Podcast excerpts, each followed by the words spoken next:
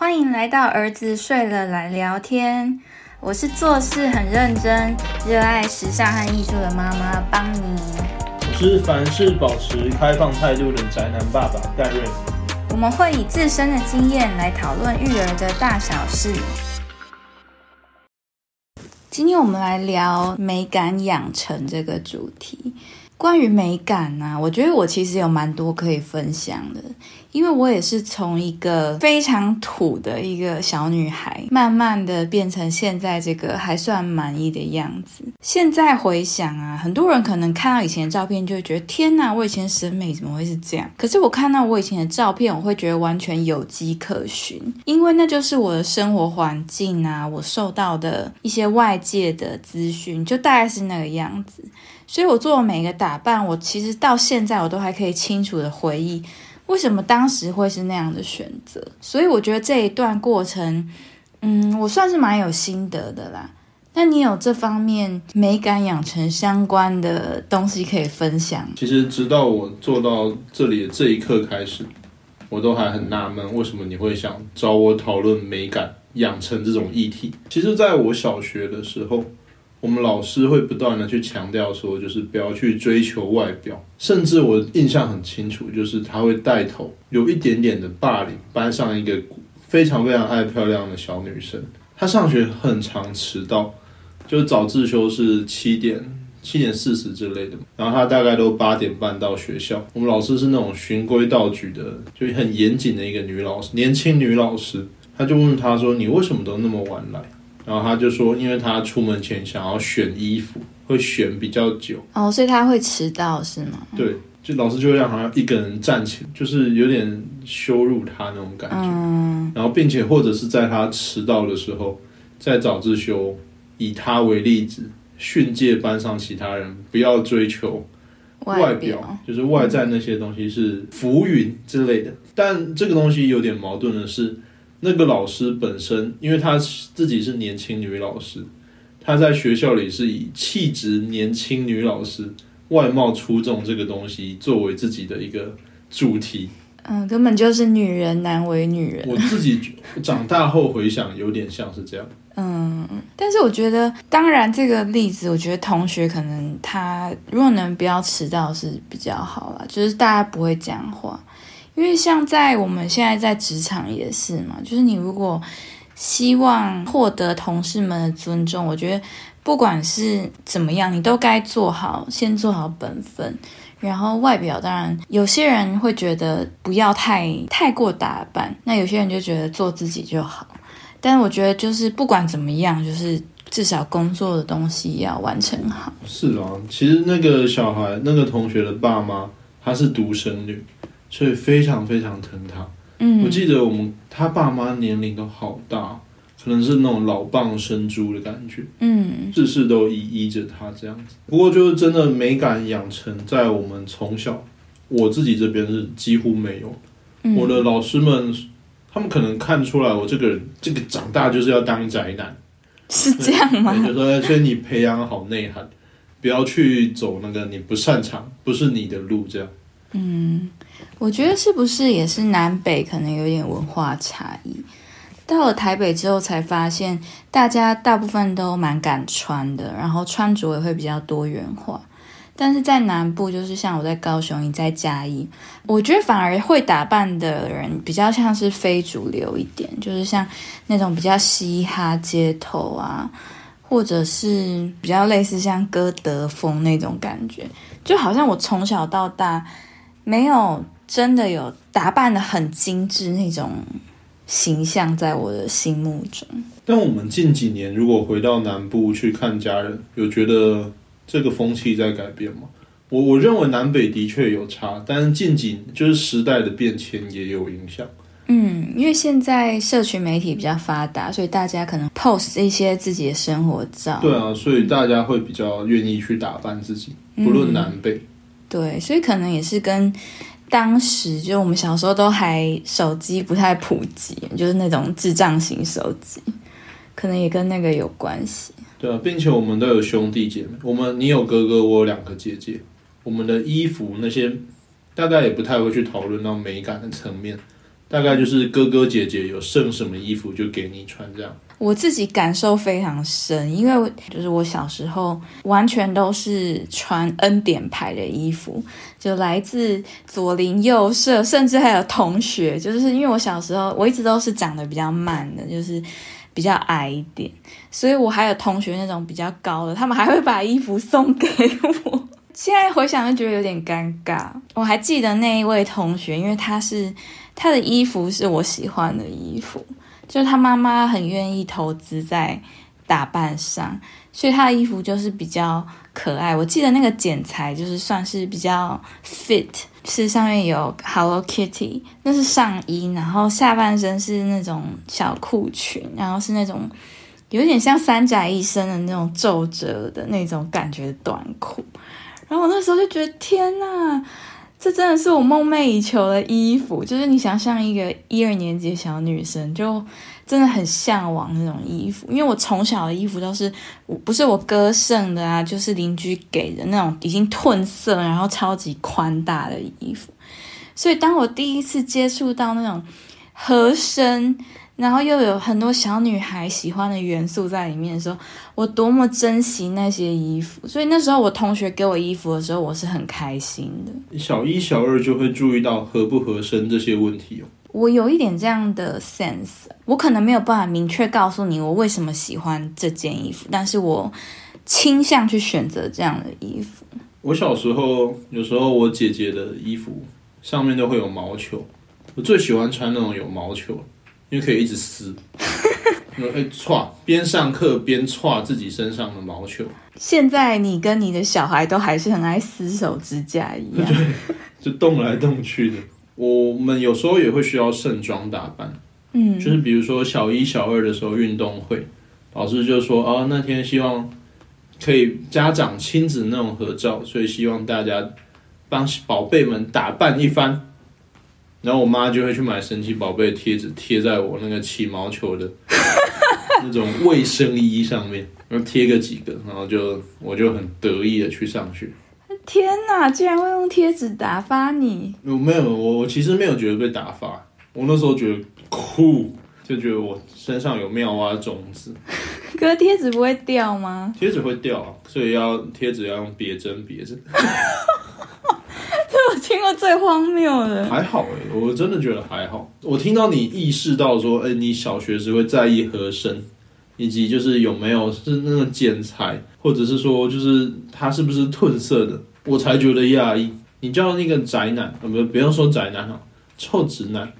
他考不好国高中都还注意不到这些层面，嗯，我觉得说不定大学还注意不到。你仔细回想我们大学的生活，是啦，我的确在感受这一块算是蛮敏感，就是我到一个新环境，我可以很快的知道每个人互相的关系，谁讨厌谁啊，要去谁是地位比较高的，要去讨好他啊，或者是氛围，我觉得我都是能第一眼感受得到。所以像是我觉得衣着对一个人的影响，我也是从很小就感受得到每一件不同的差异，就大家的眼光啊，或者是那种情绪，我都感觉到非常的明显。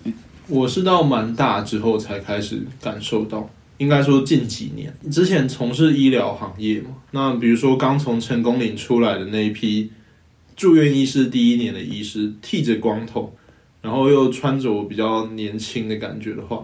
有时候病患对他们的信任度很低以前不知道什么就会觉得说，嗯，其实凭实力说话嘛。但后来发现，如果你外表没有过了第一关，大家根本不想要看你的实力。嗯，我很认同。我觉得打扮在不管哪一个行业，其实都算蛮关键的，因为第一眼印象就已经决定了他对你之后的态度。我觉得之后要再改变，其实会有点困难。对，并且你会那么小就感受到，或许我我自己认为，有可能是你小时候你在音乐班那种环境，嗯，大家之间彼此的比较很多，对，攀比嘛，家长之间的攀比也很多。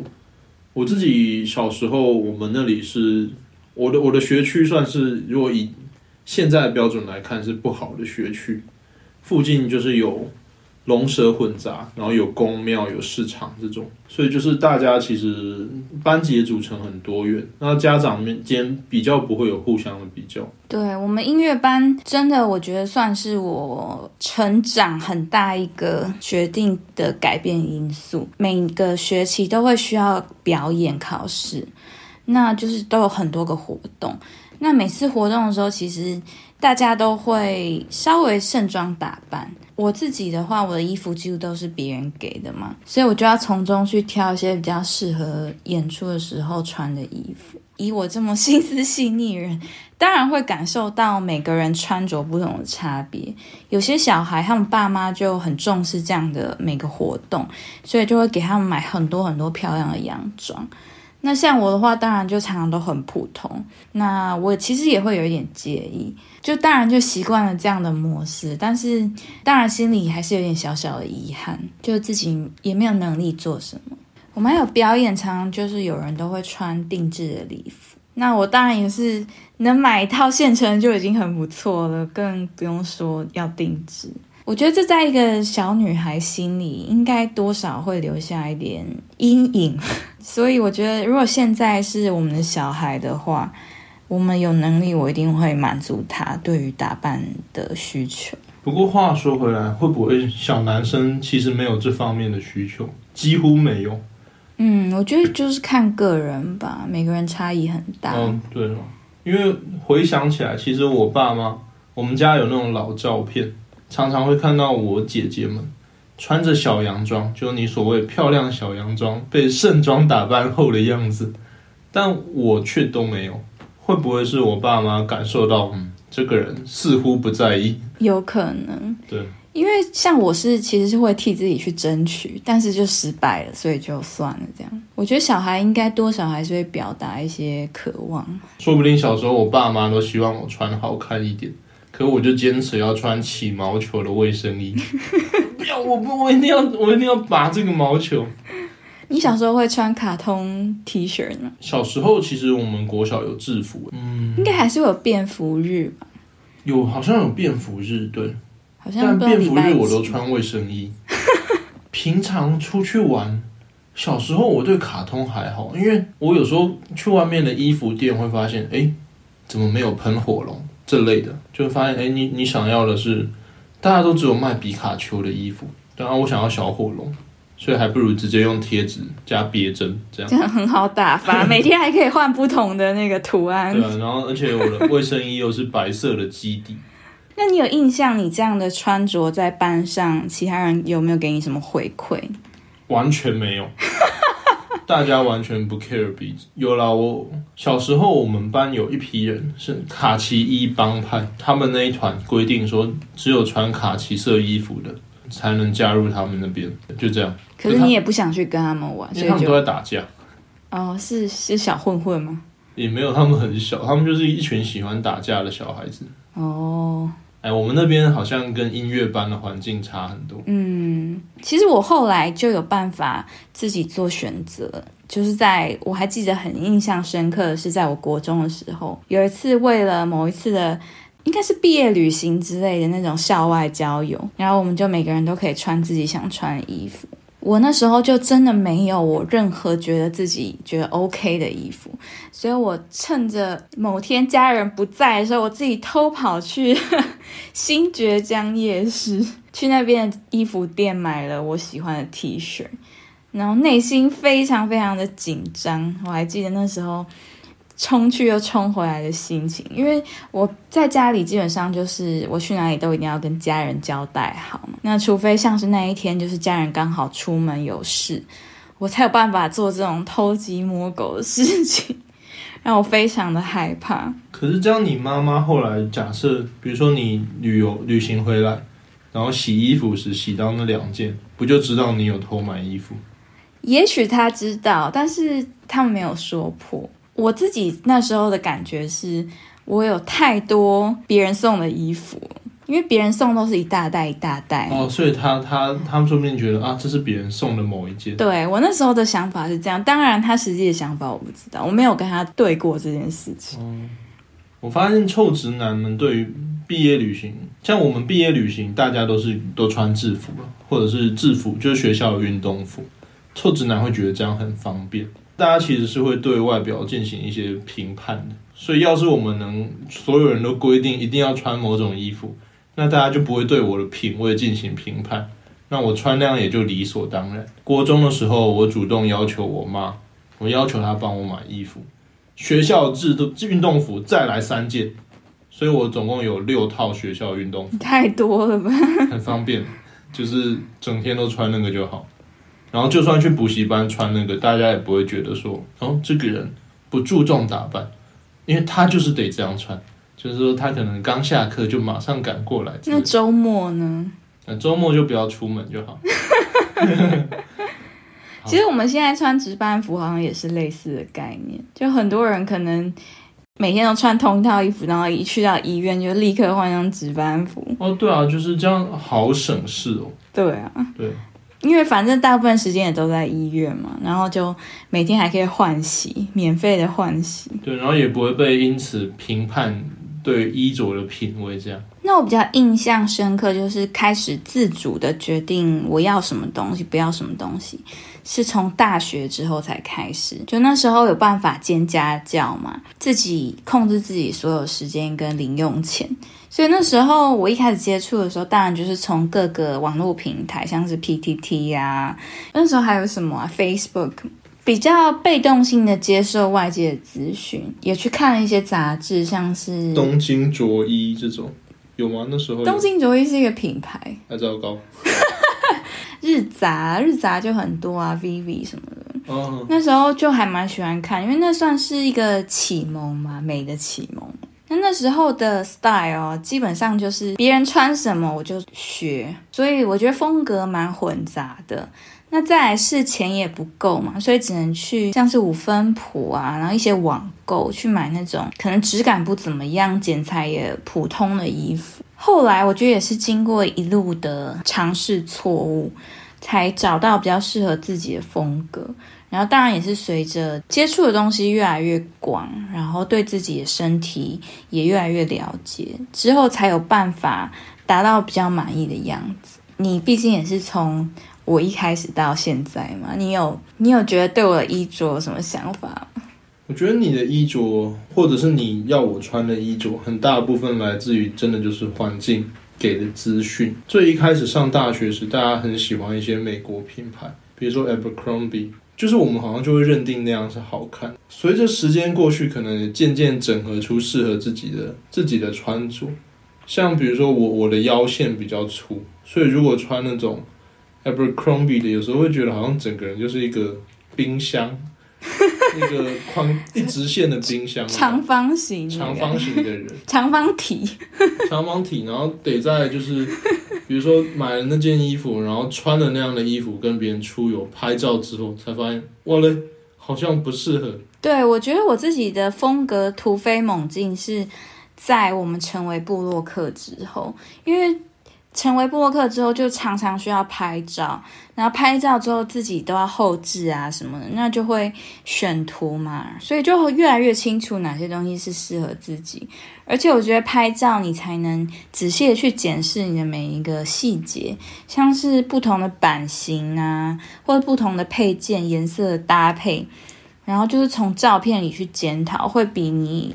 用照镜子来检讨好很多。嗯，我自己还有另外一个心得是，从比如说你你常常在看那些杂志，或者是小时候我姐他们在看那些 VV 那些杂志，有一些影星或者是偶像们，他们虽然我我真的觉得脸没有到特别好看，但他们整体搭配起来就是特别好看。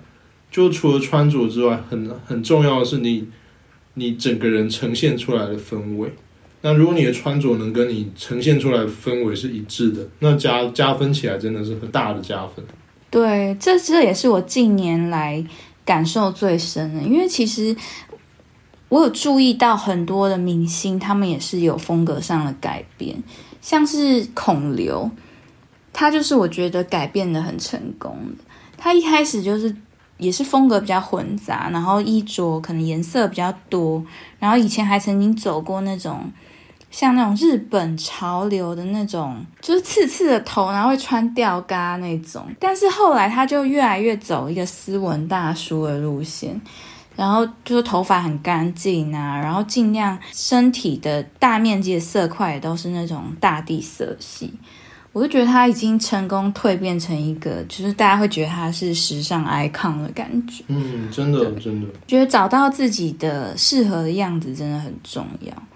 像我以前也是有很多可怕的照片，我觉得主要是来自第一个是材质选择不够好，这就是为什么我现在大多选择比较偏设计师品牌的原因，就是我觉得他们的。材质通常不会到太实物，然后比较容易找到我喜欢的东西。像是外面的一般店铺啊，我觉得就比较容易失败，就是像一些颜色那种暧昧不明的颜色，或者是衣服的品质，你一眼就可以看得出来它可能不是那么好的。就比如太过亮面啊，或者是容易起毛球什么，就是。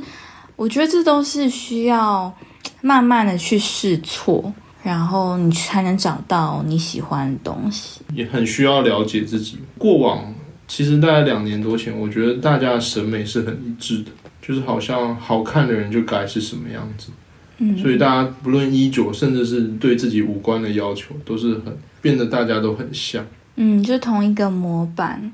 大家都想把它套用在自己的身上。对，其实我过去也是啊，就是那些韩系的，以前都喜欢追一些韩系的衣服品牌嘛，或者是日系，然后就是整套有点照搬到自己身上。可是后来才发现自己的身材比例根本就不适合那样的衣服。对，我懂。我玩我们高中时期那时候应该蛮流行，就是牛仔裤，然后穿了低腰低腰的。对，然后那个往下剪东西会露出四角裤和骨沟那种，对啊，那那个完全我不行，就是我我就算体重比现在少，就那时候体重是轻的，少现在十三公斤，不止哦，对，就那个时候就算我弯下腰，还是露不出四角裤，除非我四角裤扎很高，老早就知道惨了，这个型不适合我，还好现在那种型已经不流行，对啊，那样好抬哦。对，总之就是那种每个阶段、每个时代可能会有各自的审美。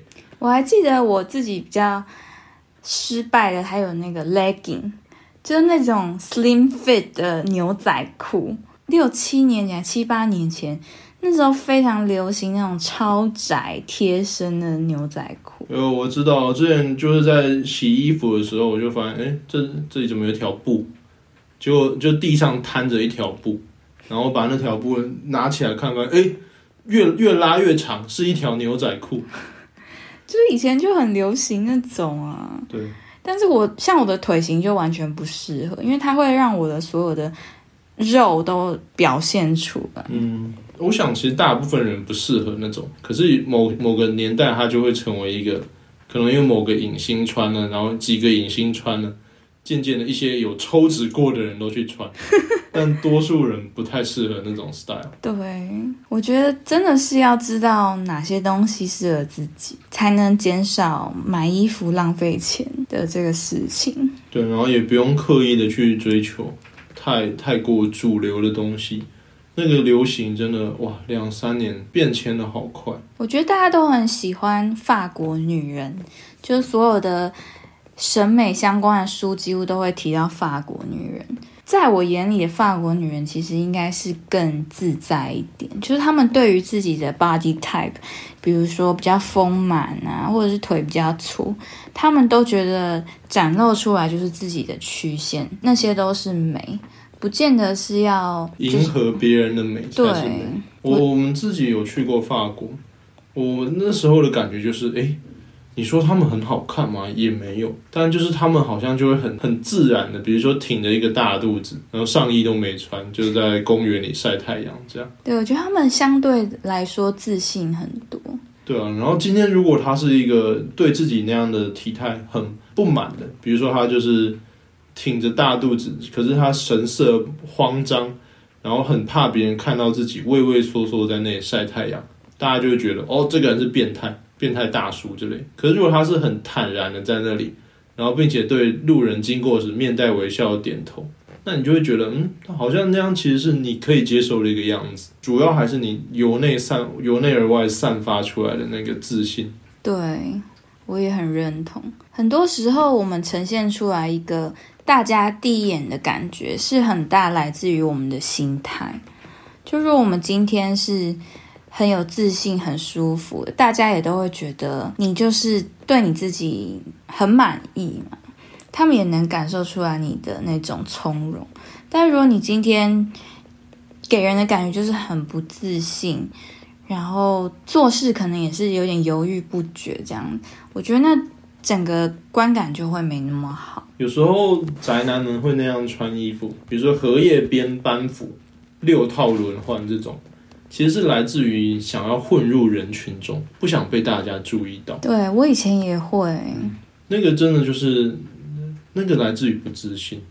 如果自己自信一点的话，也就算是穿那种大家不认同的衣服，自己高兴就好。当然还是会有人不认同啊，但你也不需要去迎合别人的认同。最重要还是自己的心态健全，这样。我就还蛮高兴，我们现在因为你的东西也基本上都是我选的嘛，所以我现在已经比较能掌握我们两个穿什么东西会是好看的。然后这样子买衣服成功率就高很多，然后穿起来也觉得比较有自信。到现在我还是觉得美感的养成是很重要，所以我也会想让我们小孩可以接触到更多美相关的东西，不管是衣着还是环境里面的每一个东西，我觉得都可以去认真的对待它。像是家里的摆设，都是经过我自己去仔细的感受找出来的东西，绝对不是，嗯，我需要什么，然后就随便一个东西来凑合这样。我觉得这些都是我自己想做的，当然他能接受多少我不知道，但是我觉得我就尽量的去。把我的感觉传递给身边的人。我我也会想要让小孩子知道，就是美是很多元的，就每个人心中的美差很多。但只要你相信那个是美的，你你有自信去呈现出那个样子的话，这样都是好的。很多的美来自于自信。我也很高兴，就是现在。嗯，我们社会已经能接受越来越多元的表现。我觉得至少在我们这一辈来说，就大家对打扮，你想要打扮，你不想打扮，或者是你是走哪一种路线，我觉得大家都越来越能包容彼此。对啊，就像颓废风，如果在我们以前那个年代，哦，被被念死，找不太到工作，但现在那样就是一种小众认可。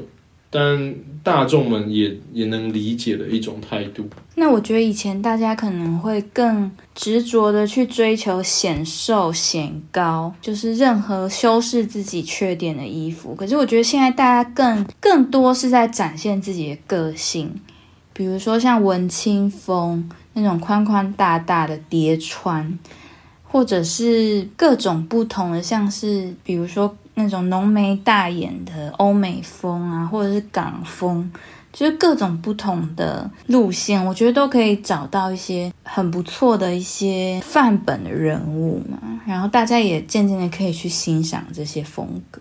所以我觉得总结一下今天的讲到美感养成的内容啊，我觉得我们好像更多的是希望可以去。养成自信，养成自信，并且去尊重各种美嘛，比如说北欧风、日本风、简洁风这种。我希望我们的小孩子他能对大家各自的审美以及大家各自的艺术态度能能有理解，选择一种能让自己最自信、最自在的。